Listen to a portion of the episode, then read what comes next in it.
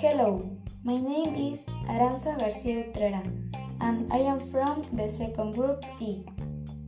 I have 13 years. I am of medium height.